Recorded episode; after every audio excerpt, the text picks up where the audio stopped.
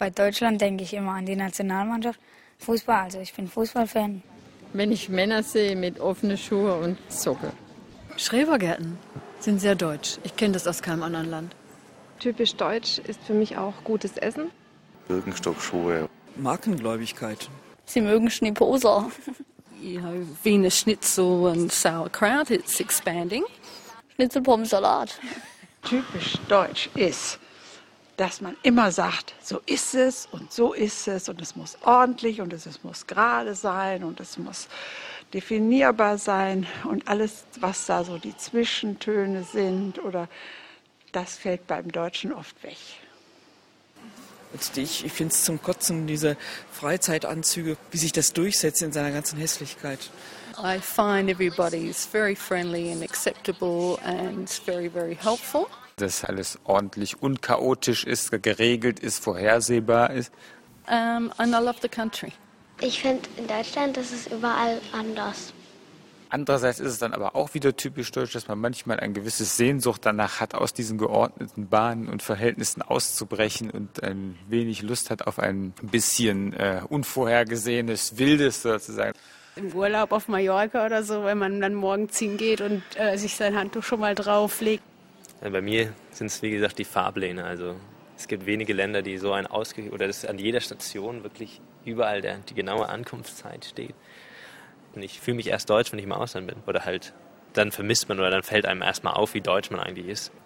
Wenn man den Fahrplan für den Bus sucht. Dann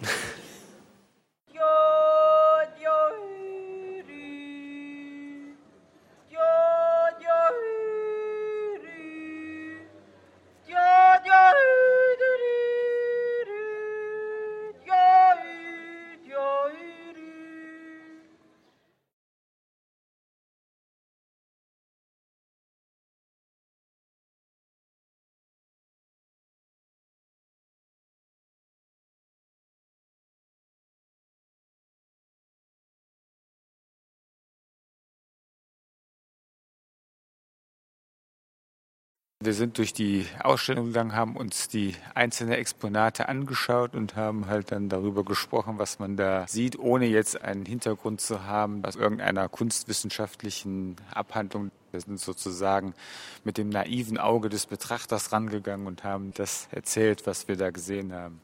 Und jeder sieht es irgendwie anders, mit anderen Augen. Also wir haben uns die Ausstellung angeguckt und haben gesagt, wie wir die Sachen sehen, also die Bilder und alles, wie wir das sehen und wie wir das verstehen können.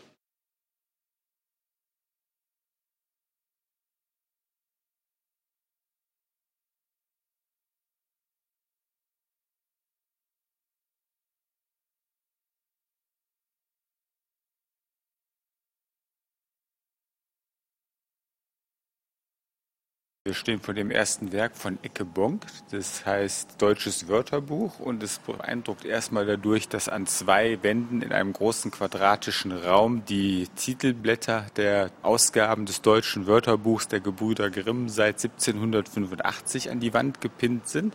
Guter Einstieg in die Ausstellung, weil das ist ja sowas, was man immer vergisst bei den Gebrüdern Grimm, dass die das Wörterbuch gemacht haben. Man denkt ja immer nur an äh, Märchen bei Gebrüder Grimm und dann ist das natürlich wieder vertrautes Fremdes, so ein bisschen auch, vielleicht auch gleichzeitig so ein bisschen das Gedenken an das Wörterbuch überhaupt, weil ich mich kann mich persönlich gar nicht mehr erinnern, wenn ich das letzte Mal selbst einen Duden aufgeschlagen habe. Microsoft Word macht das immer schön und wenn ich was wissen will im Internet, tippe ich Google ein, irgendwelche Wörter. Ich denke aber, dass das in dem Geist des 18. Jahrhunderts, als das entstanden wurde, hatte das schon was damit zu tun, die damalige zersplitterte deutschen Sprachbereich über eine eindeutige Definition zu vereinen und dass es ein Hilfsmittel dazu ist zur Konstituierung von Nationen. Dann ich kann nicht reisig kummen auf dem blanken Tichterpferde. Gicht, die hat mich ausgestiefelt, dass ich jetzt so spornlos werde. Irgendwo muss man sich ja dann auch einigen, dass man jetzt von fünf verschiedenen Wörtern, die vielleicht im Sprachraum dann doch wieder rumgeistern, dass man sich auf eins einigt. Insofern muss man da irgendwie auch durchsetzen, dass dann nach Möglichkeit anstiefeln auch wirklich jeder versteht. Heutzutage offensichtlich nicht mehr. Aber da ist viel schon verloren gegangen. Soll wahrscheinlich die Kontinuität und die Änderung gleichzeitig darstellen, dass die Begriffe halt länger da drin sind, aber dass sich die Bedeutung und die Art und Weise der Interpretation der Begriffe im Zeitgeist und im Laufe der Zeit sich ändert. Wenn man hier diese Tafel sieht, dass sich die Sprache einfach entwickelt hat. Das heißt, man kann auch die Sprache nicht einzementieren. Die Sprache ist einfach ein Entwicklungsprozess und es wird auch andere Einflüsse geben.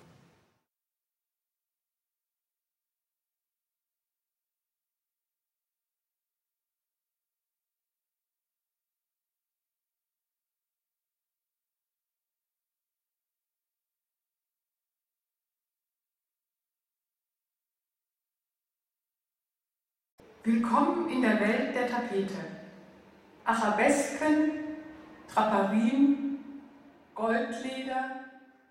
Also anfangen tut das Video in einem Museum in Kassel. Dort wird eine Tapete gezeigt, die alle Erdkontinente darstellt. Also sie ist schon sehr alt, 150 Jahre. Äh, Und die wird auch heute noch gedruckt im Elsass. Und später in einem Video laufen dann verschiedene Flüchtlinge durch dieses Museum in Kassel und erzählen halt ihre Geschichte, wie sie dann nach Deutschland kamen und was ihnen passiert. Der eine hat, glaube ich, gesagt, er will sich jetzt hier schon durchkämpfen und ähm, das hat man ja auch gesehen, weil manche machen so Boxbewegungen oder so Karate. Ähm, ja, ich denke schon, dass sie jetzt hierher kommen und versuchen, hier ein besseres Leben zu haben.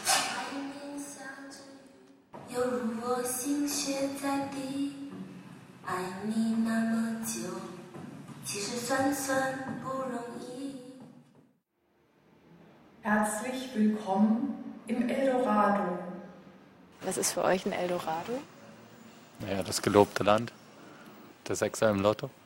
Jetzt auch irgendwie jetzt gerade mit Glücksspiel und Las Vegas verbinden. Der Weltmeistertitel. Na gut, aber sicher für die Jungs dort ist sicher dann eher Deutschland ein Eldorado. Aus der Warte ist es wahrscheinlich für uns ein viel schwammigerer Begriff als für jemanden, der sich wirklich eine Verbesserung der Situation so einfach vorstellen kann, indem er einfach woanders ist. Wobei, ich weiß nicht, Eldorado, ich meine, sicherlich, wenn sie erstmal ankommen, denken sie sind im Eldorado. Aber wahrscheinlich, sind wenn sie dann nicht mehr. länger in Deutschland sind und dann vielleicht auch, dass man immer mit diesen Vorurteilen oder immer gegen irgendwas ankämpfen muss und nicht so angenommen wird. Also, ob das dann letztlich wirklich das Eldorado ist, ist dann, lasse ich mal dahingestellt. Vielleicht ist das Eldorado auch tatsächlich nur eine Tapete an der Wand. Das ist halt schön anzuschauen, aber so richtig hinkommen tut man dann auch nicht.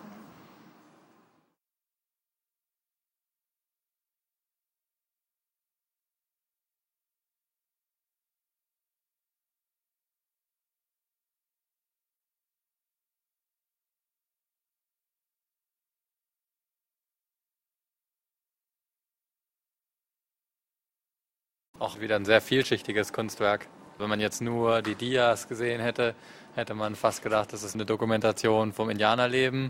Den Zeitungsartikeln hier gibt es dann noch diese Komponente, das ist groß organisiert, das machen viele in Deutschland, ist eine ganz große Sache und manche steigern sich da richtig rein. Und mit dem Video kommt noch dieser ganz persönliche Touch rein. Das Video ist halt ein Interview mit diesem Herrn Fischer, der halt erzählt, wie er dazu kam und auch zeigt, was er alles hat in seiner Wohnung. Indianerschmuck und Bücher und was sie dann halt auch machen, Messer werfen und sowas. Also, und er sagt halt auch, warum die das jetzt immer noch so machen, weil es ihnen halt auch so schlecht geht und seine Tochter kriegt keinen Job und seine Frau hat schon drei Umschulungen und bekommt auch keinen Job und das ist wohl das Einzige, wo sie ein bisschen Hoffnung draus schöpfen oder was ihnen dann auch Spaß macht. Ist schon skurril, wenn man mich vorher gefragt hätte, wo gibt es die meisten Indianerclubs in Deutschland, hätte ich sicher nicht auf ein ostdeutsches Bundesland getippt. Denn Amerika war ja der Klassenfeind. Insofern hätte ja so alles Amerikanische verpönt sein müssen. Aber dann ist sozusagen der Indianer an sich schon wieder anti-amerikanisch und entspricht nicht dem bösen Amerikaner. Und sowas hätte ich nicht erwartet, dass so eine Denkweise da schon vorhanden war. Ich meine, damals konnte man nicht in den Westen reisen oder auch nicht nach Amerika. Und er meinte auch, in dem Preview wurde gesagt, es ist die totale Freiheit, dass man einfach diese Freiheit da spürt und sich da frei gefühlt hat. Aber andererseits zeigt es halt auch diese Hobbywelt, die in Deutschland wirklich verbreitet ist und die so abstruse Formen annimmt, dass man das erst nicht glaubt. Sozusagen das, das Kind im Erwachsenen nicht unterdrücken, sondern rauslassen und das dann auch als Urlaub, als Flucht aus dem Alltag bis äh, ins hohe Alter zu praktizieren. Er hat ja auch die Bürokratie erwähnt, die ihn einengt in seiner Freiheit, in seinem persönlichen. hat dann auch gesagt, dass die Indianer, also so wie sie jetzt leben, frei sind. So kam es auf jeden Fall rüber. Wenn man sich das mal angeschaut hat da drüben, ich war mal in einem Reservat, dann ist es eher sehr erschreckend und sehr, sehr traurig. Realität ist nicht immer so schön, wie man sich vorstellt. Oder manchmal ist halt die Kopie besser als Original, vielleicht kann man es auch so zusammenfassen.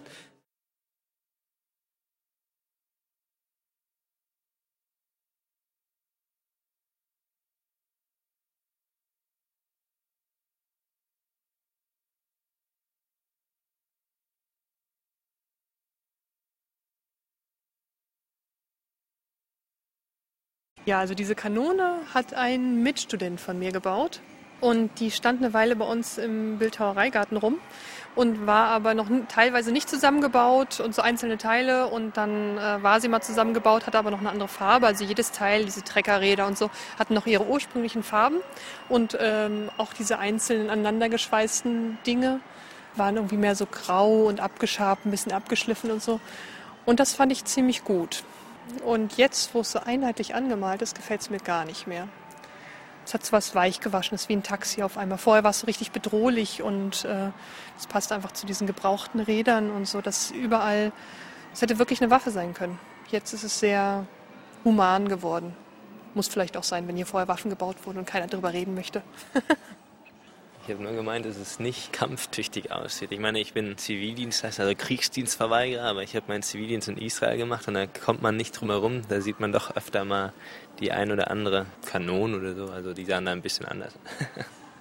Ja, ich bin ja jetzt sozusagen der Kontrast als Wehrdienstleistender und auch sogar bei der Artillerie gewesen, aber so richtig familiär wirkt es trotzdem nicht. Nee, bin mir nicht mal sicher, ob das ein deutsches Kampfgerät ist, aber wirkt ein bisschen fehlplatziert fast in der ganzen Ausstellung, aber ist vielleicht auch wieder so diese böse Erinnerung, die immer bei uns hinterher wird. Im Gegensatz zu den Engländern, die immer sagen, don't mention the war, ist es doch bei uns immer da, immer präsent, die Vergangenheit. Ja, vor allem, wenn man dann das Mahnmal noch sieht dazu, kann man ja eigentlich nur zusammen wahrnehmen. Dann ist auf jeden Fall gleich die Assoziation auf Zweiten Weltkrieg und deutsche Schuld. Ich dachte erst, es wäre so eine Flak, also irgendwas zum Flugzeug abzuschießen. Und mein Großvater hat mit ähm, 17 musste er dienen am Ende. Und ich kann mir den nicht so wirklich vorstellen, als Knaben eigentlich hinter so einem Ding zu sitzen.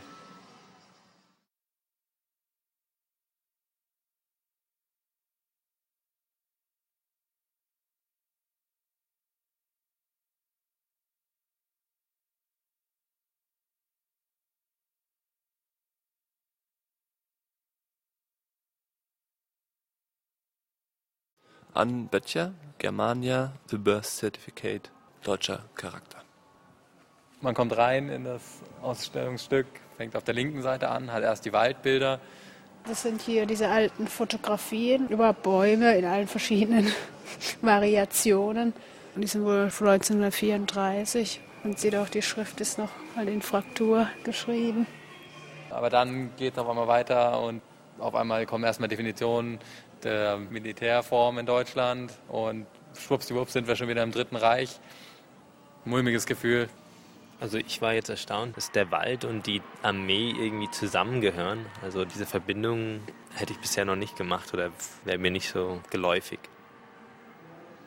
Ein weiteres Beispiel für Propaganda im Zweiten Weltkrieg. Einfach auch die Bildunterschriften unter diesem Wald waren ja sehr, sehr kriegstreibend führend. Also der Wald führt Krieg gegen irgendjemand anderen. Das sind nur Front und nur Vokabeln aus dem Kriegsbereich darunter zu finden. Und ja, die Unterschrift, äh, was Rasse ist oder die Definition, das ist einfach unangenehm zu lesen. Vielleicht auch schwierig bei dem ganzen Bild ist, dass wir den Wald nicht mehr so kennen, wie er war. Also das einleitende Werk war Deutsche Urwaldimpressionen und diesen unberührten Wald, den gibt es ja gar nicht mehr so sehr in Deutschland. Also und diese starke Verwurzelung der Kultur im Wald spüre ich für mich selber nicht. Interessant auch der eine Satz, dass nur deutsche Bäume neben der Autobahn gepflanzt werden sollten. Ist mir jetzt noch nie aufgefallen, werde ich jetzt sicher mal probieren zu evaluieren. Muss man erstmal sagen, was deutsche Bäume überhaupt sind.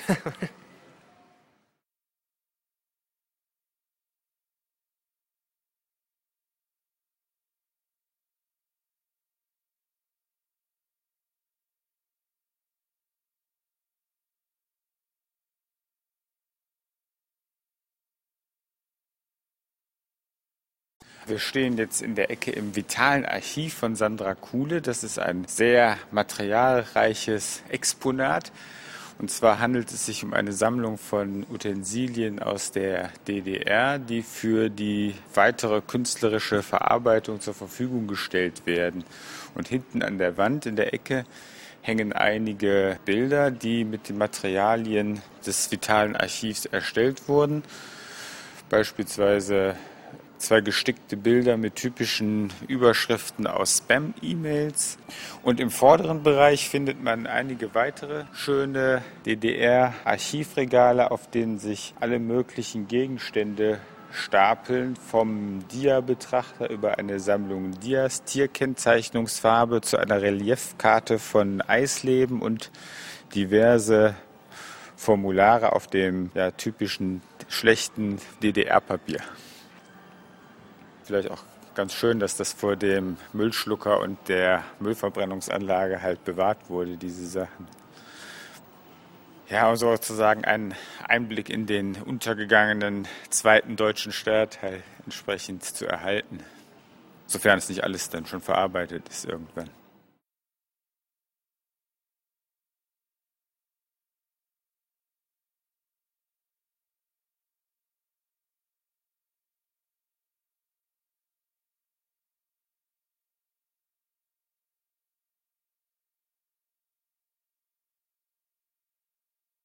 Wir stehen jetzt vor zwei Fotografien von Friedrich Kunert, die beide auf den schönen Namen ohne Titel hören. Auf dem einen großen Bild liegt ein Mann am Strand auf einem Bett und hat neben sich einen Hocker stehen. Ich glaube, es ist sogar ein Ikea-Hocker, auf dem eine Nachttischlampe ohne Schirm, ein paar Bücher und eine Schüssel von seiner letzten Mahlzeit stehen und diverse Kleidungsstücke auf dem Strand ausgebreitet. Es sieht so aus, als würde der so am Strand leben als würde der da so seine Wohnung haben unter freiem Himmel. Ein Mann, der sich das Leben schön macht, glaube ich, nicht? Im Schlafsack und dann nur Natur außenrum. Viel Himmel, viel Meer und ein bisschen Untergrund. So empfinde ich das. Also ich mag dieses Bild von Friedrich Kunert sehr. Das ist er selbst, der da in dem Bett liegt. Mhm. Und das ist am Strand von Arnshoop. Das ist auf dem Dars. Und der Dars ist ähm, eine Halbinsel in Deutschland, in Mecklenburg-Vorpommern. Und zwar ist die wahnsinnig schmal. Also man kann auf jedem Haus eigentlich dort, äh, wenn man im zweiten Stock steht, kann man den Bodden und die Ostsee sehen. Und das ist direkt auf der Ostseeseite. Und er hat das Bett dorthin transportieren lassen. Und das ist ganz witzig. Mir wurde das nur erzählt. Ich kannte die ersten Bilder davon. Seine Frau hat das fotografiert. Und ich habe dort gewohnt. Und daher weiß ich, wie dieses Bild entstanden ist. Vielleicht drückt dieses Bild mit dem Menschen am Strand ein bisschen diese Ambivalenz aus, dieses Gefühl, dass es zu Hause ja doch am schönsten ist, aber dann doch trotzdem sehnsuchtvoll ausguckt, dass man Sehnsucht nach irgendetwas hat, von dem man eigentlich nicht genau weiß, was es ist. Das daneben ist ein längliches Bild aus acht einzelnen Fotografien, wo Buchstaben aus Kleidungsstücken gebaut wurden. Und da steht dort der englische Begriff Homesick. Na, Homesick. Naja, das Gegenteil von Fernweh eben, ne? Also schon irgendwie nach dem Zuhause suchen. Ob er jetzt direkt immer Heimweh hat zu seinem Zuhause, das weiß ich jetzt gar nicht. Also keine Ahnung. Aber für mich spricht es eher so nach einer Suche nach einem Zuhause und gar nicht nur nach der Herkunft.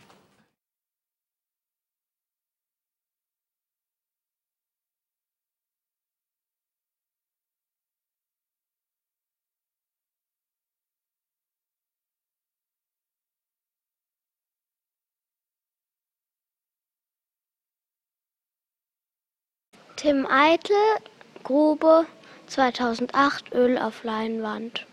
Also da ist ein Mann, man sieht eigentlich nur seinen Rücken und da ist ein Loch, eine Grube und da sieht man nur so einen Stiel und man weiß nicht, was unten dran ist und es ist alles ganz grau und dunkel.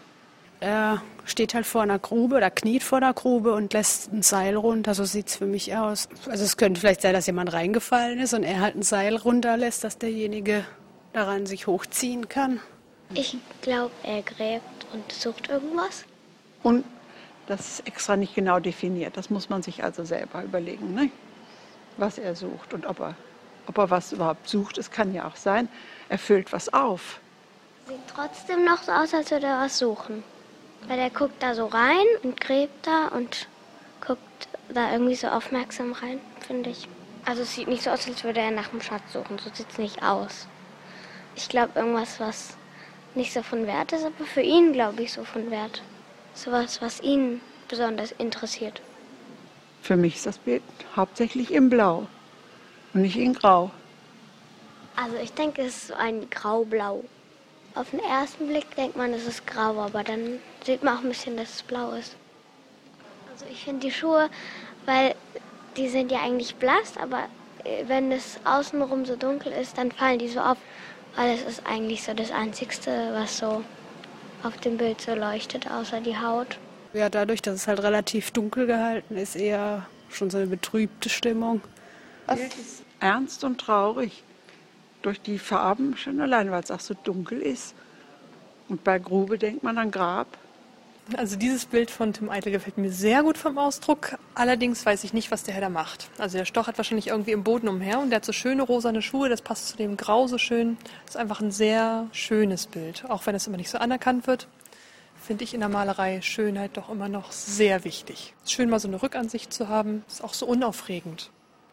Ich glaube, mit so einem Bild kann man leben.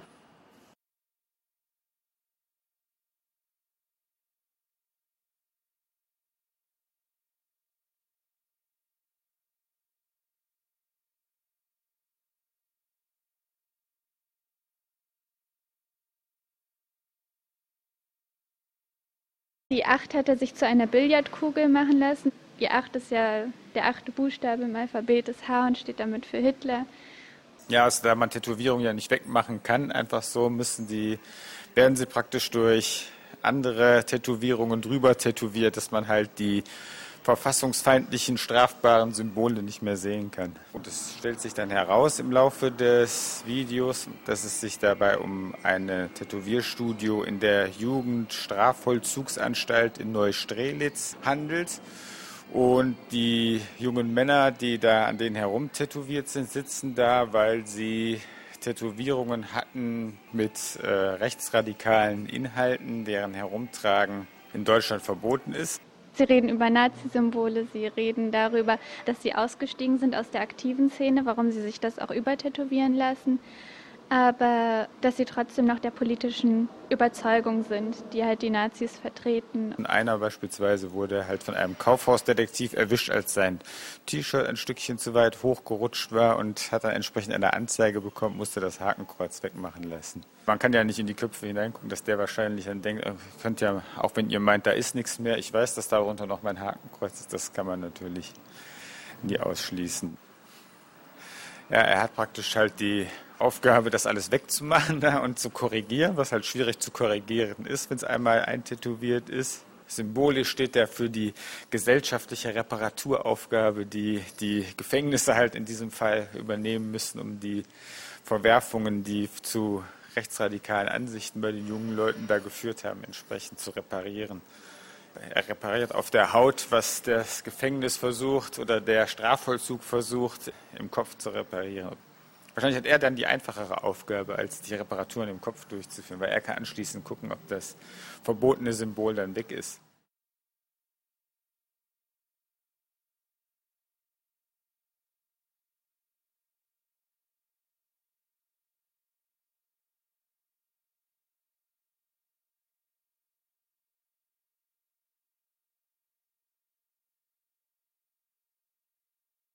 Wir haben gerade eine kollektive Videoarbeit von mehreren Künstlern angeguckt. Es sind ein bisschen viele, um die aufzuzählen. Das sind Werbespots für Deutschland. Die irgendwie alle so ein kleines bisschen Deutschland parodieren. Also bei mir geht es um das Reisekonzept NMG, No More Guilty, was ähm, deutsche Touristen dieses schreckliche Gefühl, deutsch zu sein im Ausland, abnehmen möchte. Ich bin auch in Polen gewesen, weil ich eine polnische Schwiegertochter habe und eine polnische Enkelin. Und man hat natürlich immer Schuldgefühle. Ne? Es ist etwas offen gelassen, was da genau passiert, wenn der Mann, der verreisen möchte, sein Gesicht durch die Luke des Schalters schlägt. Wahrscheinlich wird er so wie in dem Film Ghostbusters geblitzt, Dingsbums, dass er dann irgendetwas in seinem Kopf passiert, das ihn zu einem glücklichen, pflegeleichten und guten Touristen macht. Wahrscheinlich wird ihr Bewusstsein entsprechend ausgeschaltet, dass sie dann den Urlaub unbeschwert genießen können, ohne sich Gedanken machen zu müssen.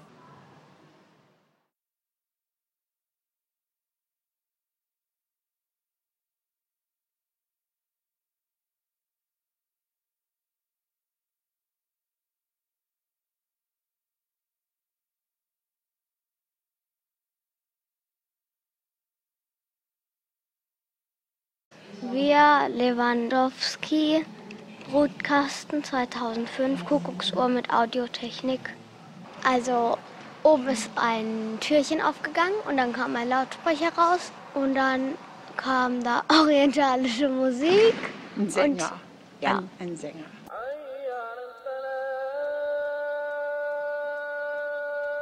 Vielleicht sollte die Integration doch nicht zu schnell fortschreiten.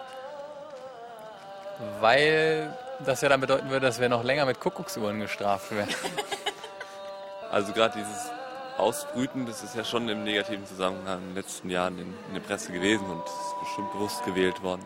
Beim Brutkasten, ich weiß nicht, ob ein Brutkasten ist ja nicht immer negativ behaftet. Brutkasten ist doch, wenn das Baby zu früh auf die Welt kommt. Aber an sich, vielleicht, wenn man das jetzt wirklich als aus einem positiven Aspekt sieht, dass man sich mit der Integration oder mit dem Verschmelzen von zwei Kulturen, will ich jetzt mal sagen, dass sich einfach Neues entwickelt. Ich würde mal sagen, so bleibt die Kuckucksuhr auch noch die nächsten 50 Jahre ein Exportschlager.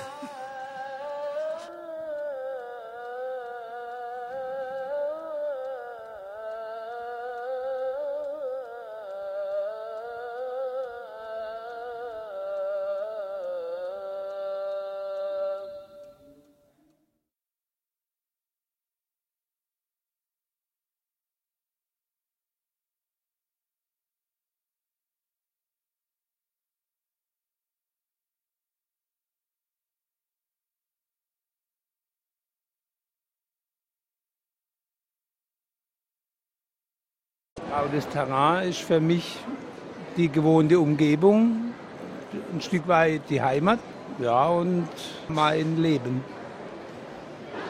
Der Spielplatz. Ich denke, das Haus von meiner Großmutter.